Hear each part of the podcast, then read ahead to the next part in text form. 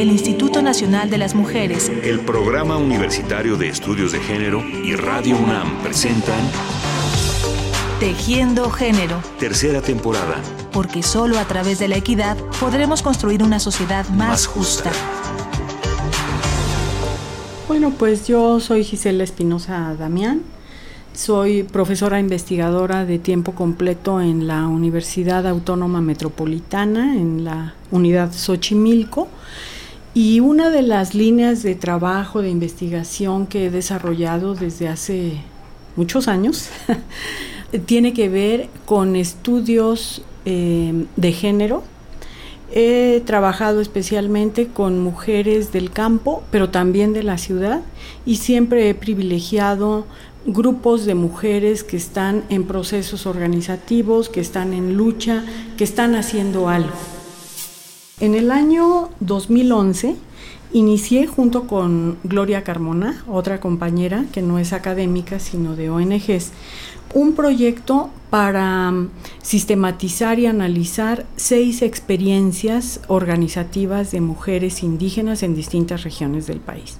Una de esas experiencias es la de un grupo que se llama Nashiji, Nashinshe, Nashiji, que quiere decir Mujeres en Defensa de la Mujer en Mixteco, y que es un equipo que se constituye en 2004 en Baja California, en San Quintín, Baja California, y el primer eje de trabajo que tiene este equipo de compañeras es precisamente la defensa laboral de las mujeres jornaleras que viven en San Quintín. Nuestras raíces están muy lejos. Somos como plantas que sembraron allá, pero también vinimos a echar raíces aquí.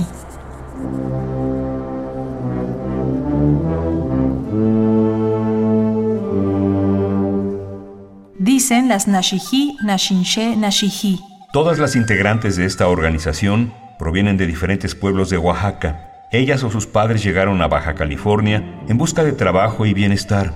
Tienen en común el haber sido jornaleras, el haber vivido en campamentos y el ser un núcleo de mujeres insumisas dispuestas a cambiar su destino en lugar de resignarse a vivir sin chistar ante las injusticias.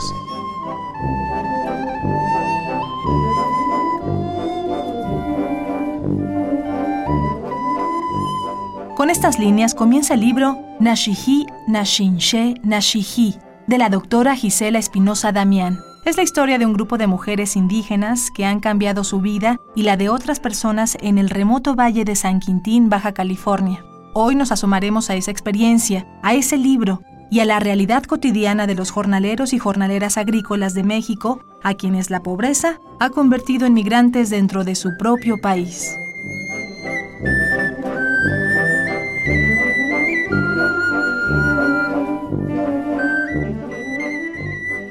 San Quintín es un valle agrícola compuesto por varias delegaciones. Está en Baja California, en el municipio de Ensenada.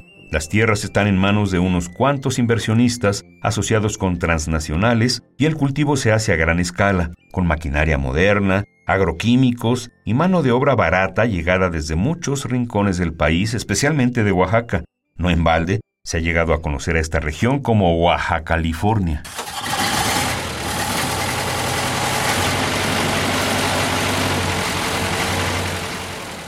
Cuando yo llegué a San Quintín, fíjate que yo la primera vez que fui a San Quintín pensé que llegaría en mediodía. Salía de aquí del Distrito Federal como a la una de la tarde, me acuerdo, el avión salió a Tijuana a la una de la tarde y yo dije, bueno, pues a las ocho de la noche, nueve, ya estoy ahí. Llegué como a las dos de la mañana, sin comer y sin ningún respiro entre uno y otro. Bueno, y me dejé el autobús donde me dijeron las compañeras de eh, eh, las defensoras en defensa de la mujer. No había ni un alma, no había luz eléctrica, no había alumbrado público y lo único que alumbraba de pronto pues eran los coches o, o transportes que pasaban por la carretera transpeninsular.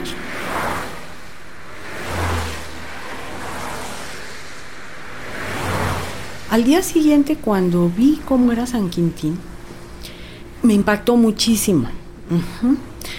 porque yo que he trabajado también en colonias populares en, en la zona metropolitana de acá, pues estaba acostumbrada también a ver poblamientos populares nuevos con muchas carencias. Pero San Quintín es un largo poblamiento de 130 y tantos kilómetros y el poblamiento está a la vera de la carretera transpeninsular. No hay pueblo. Ahora sí que decía Marx que cada modo de producción genera su propia ley de población. Y el modo de producción agroexportador ha generado un tipo de poblamiento que está totalmente determinado por la ubicación de los campos agrícolas y que no tiene ninguna consideración por las, por las personas que trabajan en estos campos.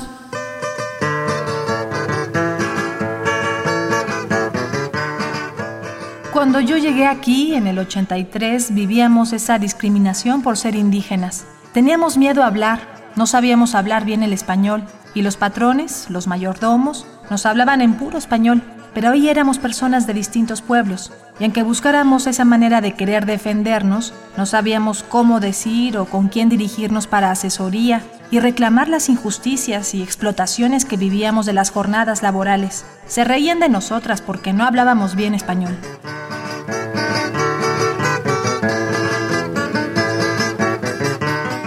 Bueno, eh, sin duda que el enorme ejército de jornaleros y jornaleras que hay en este país, y entre ellos eh, las y los jornaleros de San Quintín, tienen que ver con dos procesos que se juntan. Uno, la crisis de las economías locales, de los pueblos a los que ellos, donde la mayor parte de ellos y ellas nacieron, que a su vez se asocia a una política de ajuste estructural, neoliberal, etcétera, eh, que le apuesta más a las importaciones de productos agrícolas que a la producción local.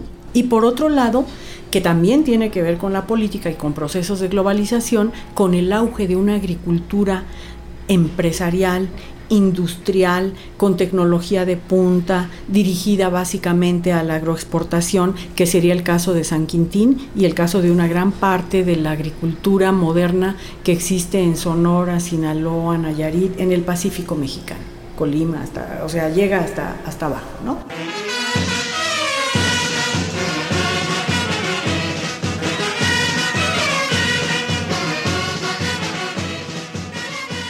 Yo vivía una pobreza, una miseria en el pueblo, pero lo viví también aquí. Aunque emigré a otro estado, la pobreza me siguió. Era mucho sufrimiento. Me tocó vivir eso. Ahí están los campamentos. Cuando paso por ahí recuerdo y digo, allá viví un infierno yo.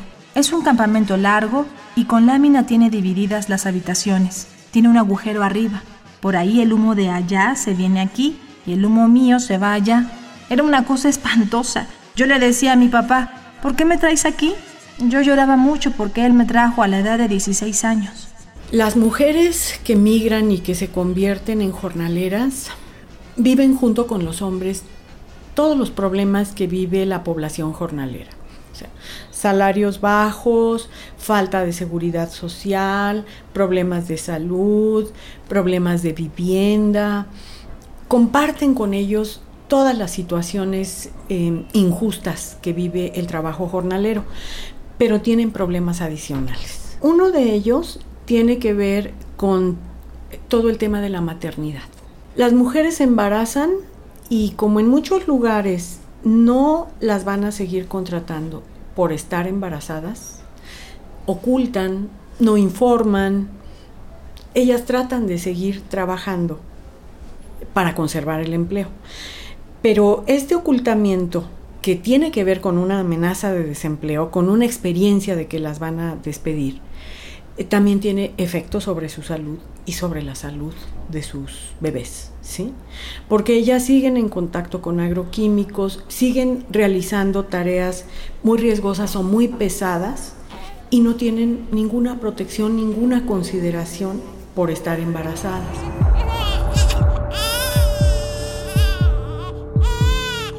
Pero los otros que ellas reportan son hostigamiento y acoso sexual.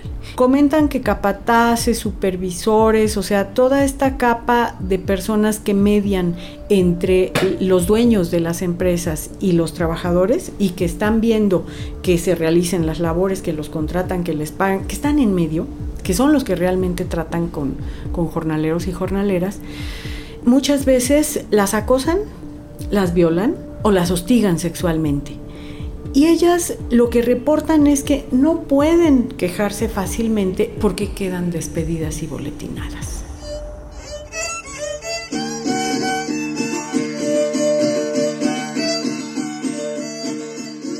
Yo vivía en el campamento El Aguaje del Burro en Camalú. Ahí piscaba tomate, fresa. Los salarios eran muy bajos y fuimos organizando un paro laboral. Se fue juntando la gente, nos juntamos ocho cuadrillas del tomate y de la fresa. No todos estaban de acuerdo, y el paro se hizo en medio de tomatazos y piedras. Se logró elevar el pago de la piscada de fresa de 1,50 a 3 pesos. Fue un éxito, pero unas personas le entregaron al agricultor, al empresario, la lista de las personas que participamos y nos identificaron como grilleros. Veinte familias fuimos corridas. Nos dieron tres días para abandonar el campamento. Eso fue en 1985-86. Por distintas causas, ellas empezaron a organizarse. Sus primeras acciones organizativas tuvieron que ver con búsqueda y recuperación de medicina tradicional, ¿sí? Porque uno de los problemas centrales de la población jornalera es la salud. Entonces, ellas empezaron a pensar que aquellas cosas con las que se curaban en sus comunidades de origen podían ser una alternativa en un contexto donde los servicios de salud eran muy escasos y muy deficientes, o muy caros también. Entonces comienzan con, este proyecto y con otro proyecto que es coser. Empiezan a organizarse como costureras, a bordar y a, y a confeccionar prendas para poder sobrevivir de otra manera. Nosotras comenzamos con la compañera Amalia Tello. Ella nos invitó a unirnos, nos invitó casa por casa. Estuvimos reunidas 12 mujeres, 12 mujeres indígenas que hablábamos diferentes lenguas. Unas eran de San Juan Mixtepec, otras de San Martín Duraznos. Hicimos un grupo de mujeres artesanas y empezamos a hacer una costura.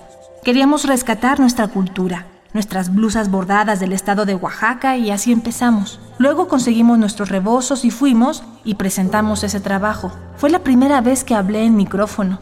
Tengo mi foto donde estoy hablando. Tenía los pelos parados. Ahí nos presentamos. Ensayamos la chilena El Palomo. Se juntaron muchas gentes. Palomí, palomita, ven conmigo a bailar. Este son que es tan bonito, palomí, El nombre que se ponen y el eje de su trabajo tiene que ver con un proceso organizativo previo, pero también con un apoyo de un equipo sensible a la situación que están viviendo eh, las mujeres de San Quintín y que las apoya para que se conviertan en defensoras laborales de los derechos de, la mujer. Si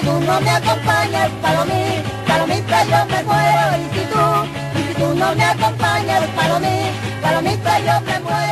Por ejemplo, en el equipo hay una compañera Triqui que llegó, me parece que a los cuatro años, a San Quintín y fue niña jornalera. Hoy es abogada, ¿sí? Es una abogada Triqui, bueno, lindísima y además con un conocimiento tanto legal como eh, de su experiencia personal que le permite desarrollar su trabajo de una manera fenomenal.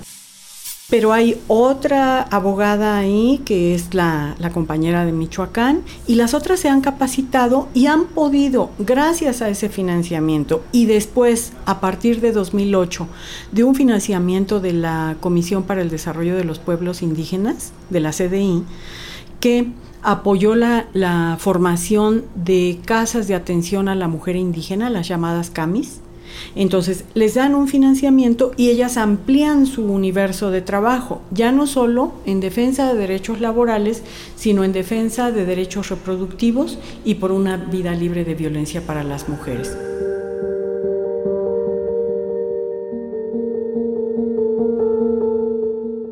Entonces aquí podemos ver cómo ellas transitan de la vulnerabilidad con la que llegan a la agencia, de la vulnerabilidad y la impotencia a la lucha, al conocimiento de sus derechos, a la organización.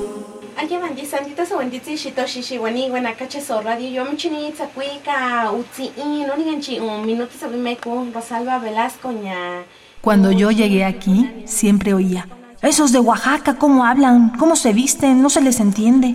Pero me doy cuenta al estar en estos talleres, al estar en esta organización de mujeres, lo valioso que es hablar una lengua materna. Ahora, cuando una mujer se presenta en la CAMI a solicitar los servicios de atención y acompañamiento en las instancias de justicia y de salud, les traduzco en mi lengua. Así, la mujer se va contenta y dice, por fin alguien que me entiende. Me siento orgullosa y ya veo que puedo apoyar a otras mujeres con esta lengua. Pero todo esto pasa porque ahora sé, ya conozco lo valiosa que es.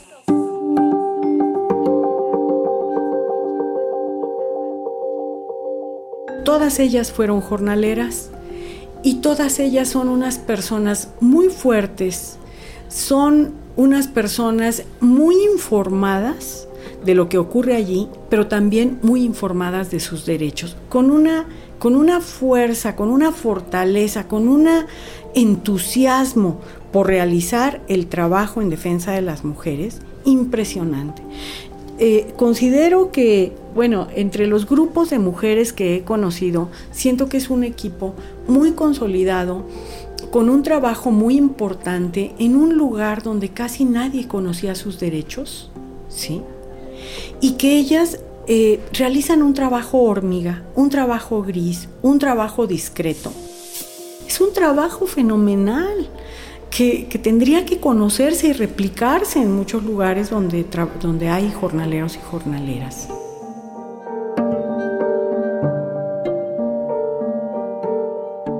Se ha terminado el tiempo de nuestro programa de hoy pero les invitamos a seguir de cerca el trabajo de este grupo de mujeres llamado Nashishi Nashinshe Nashihi, que en mixteco significa Mujeres en Defensa de la Mujer, una experiencia intensa y esperanzadora que está abriendo importantes horizontes en una región marcada por la desigualdad.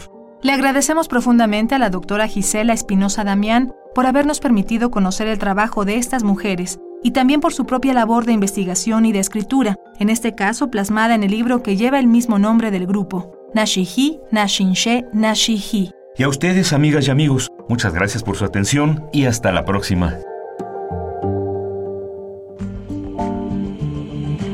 El Instituto Nacional de las Mujeres, el Programa Universitario de Estudios de Género y Radio UNAM presentaron Tejiendo Género. Tercera temporada. Porque solo a través de la equidad podremos construir una sociedad más, justa.